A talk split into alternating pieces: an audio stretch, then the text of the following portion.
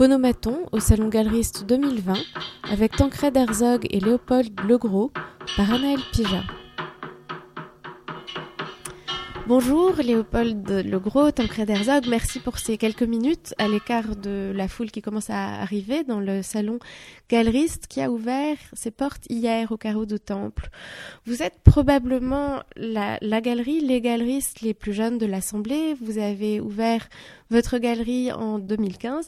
À l'époque, vous aviez 20 21 et 25 ans à peu près. On avait 23 et 24 ans, si mes souvenirs sont bons. Euh, c'est amusant peut-être de commencer par raconter un peu notre rencontre. On était ensemble sur les bancs de l'école de Louvre et puis on dans les couloirs, on se toisait, on se regardait de loin parce qu'on savait plus ou moins qui était l'un et qui était l'autre, mais on s'était jamais parlé. Et puis euh, un jour, je me rends euh, au vernissage d'une grande foire à Maastricht qui s'appelle la TEFAF. Euh, c'était en 2014. J'étais tout émerveillé de voir pour la première fois un grand vernissage. Et puis là, je tombe au détour d'une allée sur Tancred et je me dis mais que fait mon camarade de l'école de Louvre dans le vernissage le plus couru d'Europe un, matin de mars 2013 ou 2014 Et du coup, c'est comme ça qu'on s'est connus sur un stand, je crois, de peinture ancienne à l'époque, parce que finalement, à l'époque, nous étions plutôt versés dans la peinture ancienne initialement. Et puis on s'est rencontrés à Maastricht, on est tout de suite devenus très amis. Et puis de cette rencontre est née la volonté de faire quelque chose ensemble. Et puis on s'est dit, allez, euh, on était encore étudiants, on s'est dit, allez, lançons une galerie, euh, lançons une galerie avec l'ambition de défendre à la fois la jeune création, mais surtout, euh, comme on est quand même historien de l'art et qu'on aime bien fouiller un petit peu dans le passé plus ou moins récent, des choses à remontrer, à redécouvrir et, avec un nouveau regard, on s'est dit, essayons de trouver des artistes importants du XXe siècle, du second XXe siècle surtout, et des fonds d'atelier ou des euh, et relancer, redécouvrir avec un regard neuf sur des artistes importants et insuffisamment défendus aujourd'hui de la scène française. Voilà, donc c'est un peu comme ça qu'est née la galerie avec euh, des moyens au départ relativement modestes. Donc euh, voilà, c'est né d'une rencontre, d'une ambition et puis d'une volonté de d'entreprendre aussi euh, ensemble. il y a cinq ans maintenant. Voilà. Est-ce que pour l'un comme pour l'autre, l'art était présent dans votre enfance? Je, je, vais rapidement, je, je passerai la parole à Tancred. Euh, en effet, oui, dans ma famille, bien que ma, famille ne soit pas du tout issue du monde de l'art, et j'ai grandi dans une petite ville de province qui s'appelle Fourmi, donc très éloignée des grands centres artistiques. C'est même un des lieux en France, à mes les plus éloignés en termes de, de euh, disons d'offres culturelles. Euh, cela dit, mes parents et surtout mon père étaient férus, d'art, plutôt d'art ancien. D'ailleurs, il est plutôt sur les églises baroques et la musique baroque que sur euh, Jeff Koons et Andy Warhol. Mais en effet, on a baigné un petit peu quand dans un univers culturel, mais éloigné des centres, éloigné très éloigné de l'offre culturelle, mais avec à la maison quand même, en effet, quand même un, goût pour la culture. Et toi, ton crête, je crois que c'est un peu différent, mais il y a quand même quelques similarités. Ces similarités. Ouais, ouais, non, je viens de, aussi bien par mon père que par ma mère, deux familles qui sont très très versé dans l'art, mais finalement là aussi plutôt alors du côté de mon père, voilà, c'est plutôt le 19e et ma mère c'est une famille italienne du sud de l'Italie, donc là aussi ça rejoint plutôt euh, l'art baroque, on va dire. Et du coup, Léopold et moi, on était un peu dans cette euh, reproduction quand on s'est rencontrés euh, de, de, finalement notre héritage familial et euh, peut-être un peu pour faire notre notre dip, on s'est dit bon, on va faire de l'art contemporain et, et de l'art moderne. Et c'était aussi d'ailleurs un, un moyen pour nous qui a priori étions assez euh, euh, avions, on peut dire, même des, des, sortes de préjugés. On connaissait assez mal l'art contemporain et venant de l'art ancien, on était peut-être un peu récalcitrant. On s'est dit, bon, quel est le meilleur moyen d'aller vers l'art contemporain? C'est de choisir nous-mêmes nos propres artistes, ceux qui nous plaisent, d'avoir cette vision d'historien de l'art, cet œil euh, un peu euh, différent de ce qui se fait aussi euh, généralement chez les, les, les jeunes galeristes d'art contemporain qui viennent assez rarement finalement c'est paradoxal mais je pense que de l'école du Louvre de notre promotion de nos deux promotions on n'était pas dans la même année on est les seuls à avoir créé une galerie d'art contemporain. Tous euh, nos collègues de, de l'école du Louvre travaillent dans des galeries d'art ancien, des musées, euh, dans le monde de la culture, mais rien à voir avec le monde des galeries euh, contemporaines. On était un peu deux ovnis. Est-ce que votre famille, vous dites que l'art était très présent dans votre famille, ils avaient une pratique professionnelle de l'art? Alors, ou c'était une question de. C'est vraiment non non, c'est plutôt une question de, de, goût. Il y a eu dans, dans ma famille du côté de mon père des, des collectionneurs. C'était dans la, c'était dans nos deux familles, mais mais vraiment, bon, je pense qu'on a en tout cas pour moi, je pense que c'est la même, même chose pour Léopold, euh, on est allé vers quelque chose qui était euh, finalement assez euh, assez éloigné, en tout cas moi, de, mon éducation. Je connaissais bien l'art, l'art ancien, l'art du 19e. On m'a traîné dans tous les musées du monde. J'en étais très content, mais c'est vrai que l'art contemporain, c'était vraiment, voilà, j'ai l'impression de l'avoir découvert avec Léopold par, par nous-mêmes. Et finalement, même notre éducation à l'école du Louvre ou à la Sorbonne, l'art contemporain était quasiment absent. C'est quelque chose qui se fait, euh, d'ailleurs, il est contemporain, donc il faut le faire par soi-même, sur le tas, avec son propre œil. C'est la meilleure éducation qui existe.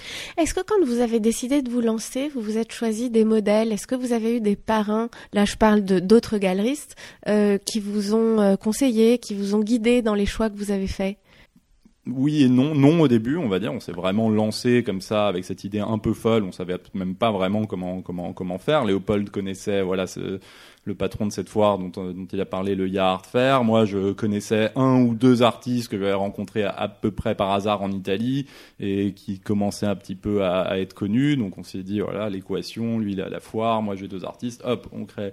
Mais donc, pendant un an, c'était vraiment, voilà, de l'artisanat. Ça a marché euh, tout de suite. On a les, premières expos ont tout de suite permis ensuite, de, voilà, de, d'en organiser d'autres. Et c'est là, par contre, effectivement, qu'on s'est quand même un petit peu rapproché à partir du moment, comme le disait Léopold, on s'est intéressé euh, très rapidement aux artistes un peu plus historiques. Pour nous, c'est plutôt les années 50, 60. Là, oui, vu que c'est des artistes déjà connus, qui ont exposé, euh, là, on s'est rapproché, en tout cas moi, de, de quelques personnalités que, que je connaissais un petit peu. Il y a par exemple une personne qui, qui a été importante pour nous et qui vient d'ailleurs, de, hélas, de disparaître, qui est Pierre Naon. Euh, qui, est, qui est donc euh, fondateur de la Galerie Beaubourg, qui a été la grande galerie euh, qui défendait les artistes français euh, dans les années 70-80, euh, Armand, César, l'école de Nice.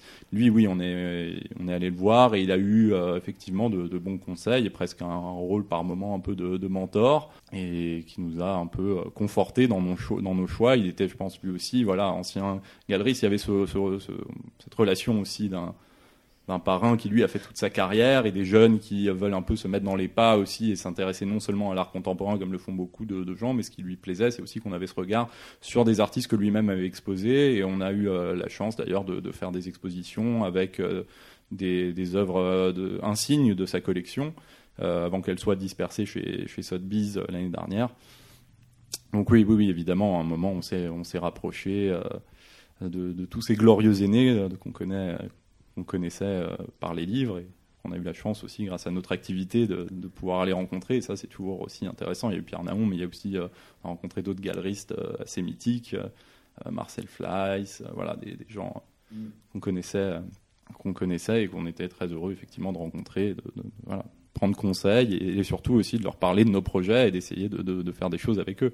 Et aussi Francis Briès qui nous a fait confiance aussi pour euh, nous, apprêter de façon assez, euh, je trouve, sympathique et bienveillante euh, le donjon de Vey, euh, qui est un endroit splendide à une heure de Paris, qui est un château fort du 14e et qui euh, est peuplé des œuvres des grands artistes français et même internationaux qui ont des installations pérennes très spectaculaires dans ce château fort.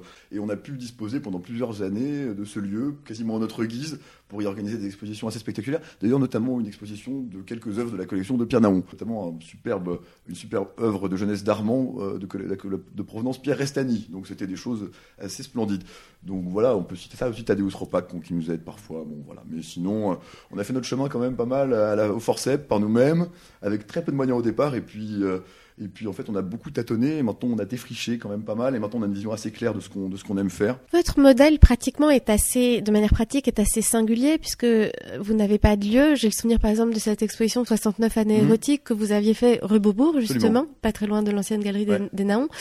Ce, ce modèle, euh, c'est une chose qui, à votre avis, est amenée à se développer dans les années à venir? C'est une forme de liberté, ou est-ce qu'au contraire, vous aspirez un jour à vous installer quelque part? Enfin, la crise que nous connaissons euh, valide absolument notre modèle extrêmement flexible, souple, qui nous permet d'être agile. Et, nous, on peut voir à peu près la vie en rose, même, même, même dans, ces, dans ces circonstances tragiques. Euh, on, on, craint pas trop pour notre survie, quoi. Donc, euh, en ce sens, notre modèle est validé par le contexte, mais et on, même si on, on, a pu envisager parfois de s'installer, parce qu'on aimerait bien pouvoir recevoir, on a des bureaux hein, dans rue Hamelot, mais on aimerait bien parfois s'installer en étage, dans des, espaces, parce qu'on fait aussi pas mal de ventes privées, donc, euh, mais avoir une, galerie avec pignon sur rue, honnêtement, ça nous, ça nous intéresse pas trop. Euh, et euh, on aime bien cette dimension événementielle, pouvoir en plus occuper des espaces plus ou moins grand, plus ou moins, on faut même pouvoir se déplacer géographiquement. Euh, tout ça nous, nous semble très bien. Euh, vous parlez de 69 anérotiques, en effet, on, avait, on voulait être au cœur de Paris, en du centre Pompidou, dans 300 mètres carrés. Euh, évidemment, c'est une chose qu'on n'aurait pas pu envisager si on avait un espace permanent. Dans lequel vous montriez des œuvres très singulières d'artistes, euh, oui, certains très connus et d'autres un peu oubliés. Oui, quelques mots de cette exposition. En fait, l'idée était de montrer un peu un contrepoint aux célébrations de mai 68 qui avait eu lieu l'année précédente. donc, on avait dit 68, c'est en fait c'est le pop art français qui, mais qui diffère du pop art américain parce qu'en ce sens qu'il est engagé politiquement à gauche. Et nous, on s'est dit finalement de 68 du point de vue politique, purement politique, c'est-à-dire qu'il ne reste plus grand-chose, plus personne n'est marxiste ou maoïste, tout le monde l'était à l'époque. Hein, euh, Daniel Comedit maintenant soutient Macron, qui n'est pas un révolutionnaire d'extrême gauche, c'est le moins qu'on puisse dire. Euh, en revanche, du point de vue sociétal, du point de vue de la libération euh, des mœurs et de la libération sexuelle, nous sommes tous quand même les héritiers de cette période. Donc finalement, 69, ce que symbolise cette année érotique, est finalement peut-être plus pertinent pour euh, comprendre un petit peu cette période et l'art de cette période que le prisme 68A. Donc euh, c'est pour ça qu'on s'était dit que c'était amusant de faire ça. C'était pas juste un 69 anérotique pour faire un clin d'œil à Gainsbourg, c'était il y avait une petite réflexion quand même derrière. Et donc on avait montré 50 œuvres en plus, 50, 50 ans, 50 œuvres euh, de ce courant qu'on appelle, enfin que nous on appelle pop art français parce qu'on appelle ça figuration narrative sinon, mais ou nouveau réalisme. Mais finalement c'est des, des, distinctions d'école qui aujourd'hui nous semblent un peu obsolètes. Donc on a appelé ça, donc on voulait faire un hommage au pop art français dans sa dimension la plus sensuelle et la plus voilà sexuelle, érotique et hédoniste quoi. Donc euh, euh, et, donc nous on aime beaucoup ce, on aime beaucoup le pop art, peut-être parce qu'on aime bien aussi le rock. Euh, donc et du coup le pop art français évidemment il y avait des artistes comme formidables comme Emmanuel Proveller qui sont qui sont des, artistes totalement underground. Après il y avait Monory, il y avait Télémac qui sont des voilà qui sont eux beaucoup plus célébrés. Mais c'est ça cette dimension de recherche de d'exhumation, je sais pas si le terme et nous, nous plaît énormément. Justement, vous avez deux profils semblables et en même temps un peu différents, je crois, avec une activité d'écriture importante pour vous, Tancred. Euh, cette dimension critique, c'est quelque chose d'important dans la galerie? Ah ouais, c'est fondamental. Bon, déjà pour moi, moi, je conçois pas la galerie sans l'écriture. Euh, et effectivement, on n'a pas de, mur dans cette galerie, mais euh, on a des livres. C'est-à-dire qu'à chaque fois qu'on fait une exposition, euh, en tout cas pour les principales, on publie dès le début de la galerie un catalogue. On essaie vraiment de faire un, beau livre parce que c'est ce qui reste. C'est ce qui reste d'une exposition, qu'on ait des murs ou pas, et ça a été d'ailleurs des outils, et ça continue d'être des outils pour nous très importants. on a produit à chaque fois, je pense, des, des, des, des beaux ouvrages. Et effectivement, c'est d'ailleurs ce qui nous a permis parfois de faire d'autres expositions, d'autres projets. Euh, Léopold évoquait notre rencontre avec Tadeusz Ropak. On l'a connu pas à travers. Il est jamais.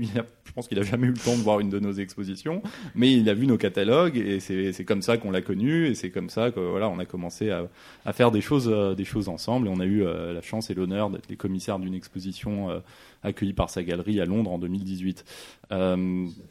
19, ouais, pardon. Le temps, le temps commence à peser, 5 ans maintenant.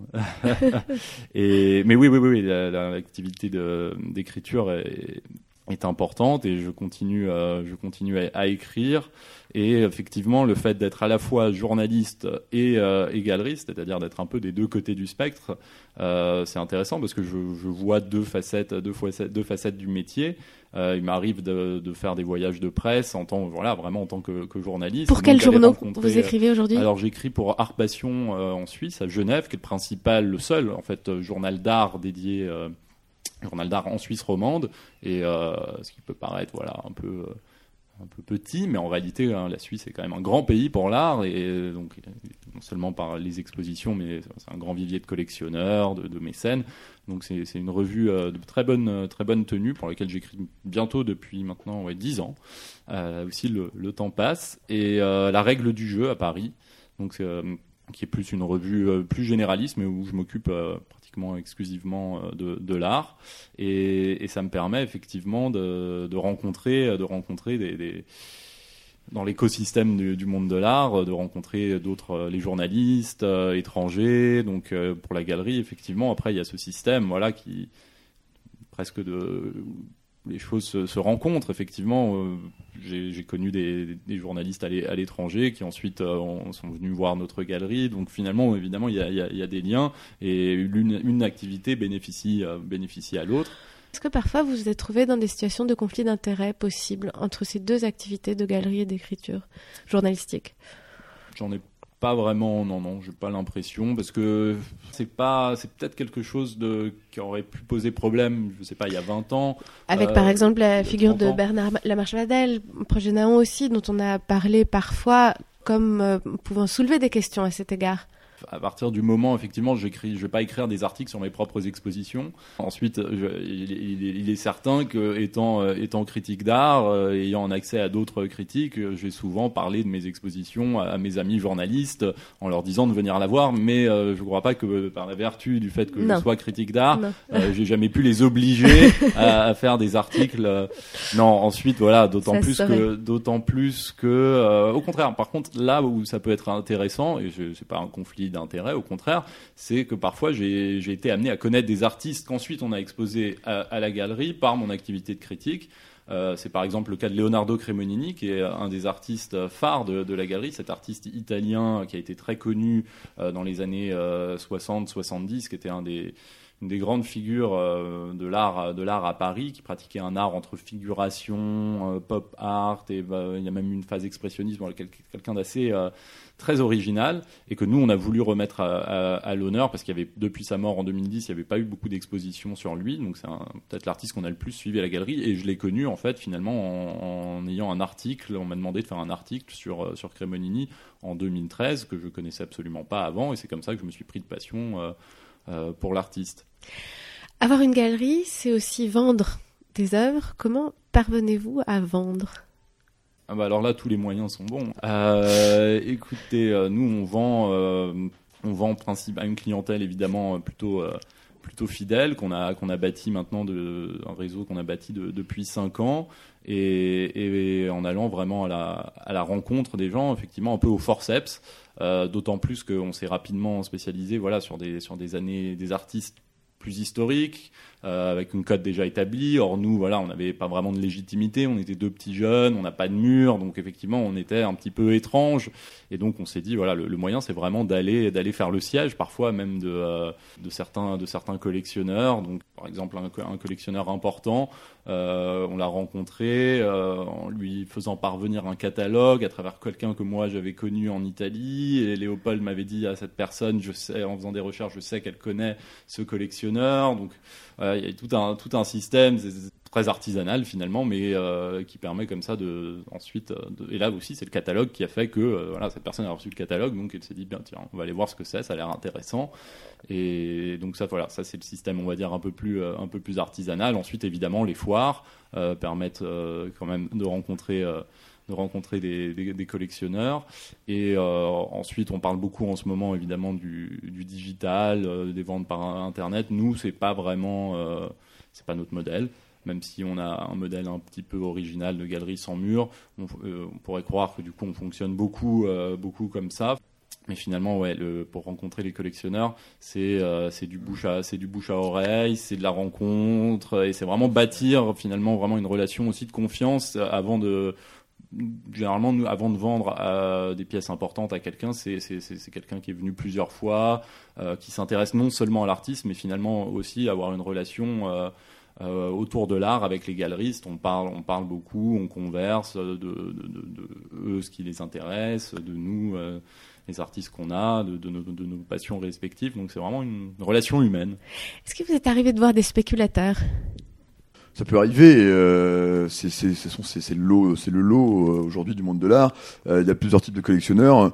Euh, nous, en effet, avec le, le, le- le- type d'artiste que nous présentons, on n'est pas tellement amené à en fréquenter énormément. Parce que Cremonini, Heiter, ou même la figuration narrative, ce sont pas forcément des domaines hyper spéculatifs. Cela dit, euh, il peut arriver que des, des gens, euh, ça fait partie du, ça fait partie du jeu. Moi, je, je, euh, je, ne refoule pas à la porte les gens qui, souhaitent- qui souhaitent faire une plus-value. Il n'y a pas de, il n'y a pas de bons et mauvais collectionneurs.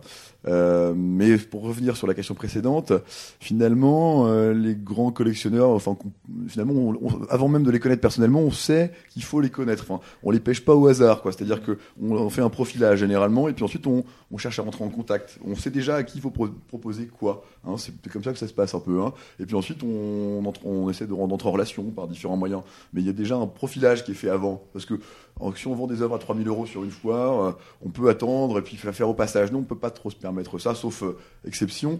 Généralement, on sait déjà qui veut quoi, qui aime quoi, et qui faut, à quelle porte il faut frapper. Donc, euh, voilà. Pour conclure, la galerie dans 10 ans, vous la voyez comment? Qui nous intéresse le plus, je crois, c'est faire un peu des expos concept, un peu comme on l'a fait avec 69 années érotiques. Je pense que c'est pas juste un modèle de jeunesse, c'est né comme ça. Hein. On a vraiment commencé euh, sans mur parce que on n'avait pas d'argent, mais finalement, on s'est rendu compte que euh, même au fur et à mesure des expositions, même assez ambitieuses, hein, qu'on a fait dans des châteaux, 69 années érotiques sur 300 mètres carrés. Euh, c'est un modèle qui, nous, plaît vraiment parce que euh, il reflète finalement notre état d'esprit, qui est un état d'esprit voilà très assez dynamique, assez libre. On peut aller partout. Je pense que aussi avoir des, murs, voilà, ça vous oblige à vous à rester assez sédentaire. Nous, moi, dans, dans 10 ans, je me vois encore avec ce modèle, effectivement, faire ce genre d'exposition conceptuelle et les exporter euh, à l'étranger. Je pense que cette scène française qu'on défend avec, euh, avec notre jeunesse, pour, notre dynamisme, on va dire, euh, elle gagne à être connue euh, non seulement en France, mais, mais surtout à l'étranger, parce que ces artistes, on se rend compte avec le recul historique que euh, maintenant, voilà, dans les années 60-70, contrairement à ce qu'on dit d'habitude, il n'y avait pas que New York. New York n'avait pas complètement volé la place de capitale de l'art à Paris et à la France. Et euh, effectivement, on a eu la chance de, de, pouvoir montrer certains de ces artistes déjà euh, à l'étranger, à Londres, en Suisse. Et donc, je pense que dans 10 ans, si tout va bien, euh, on fera 69 années érotiques et d'autres expositions ambitieuses, j'espère, à New York et pourquoi pas en Asie et, et ailleurs. Merci beaucoup, Léopold de Gros, Tancred, Herzog. Merci à vous.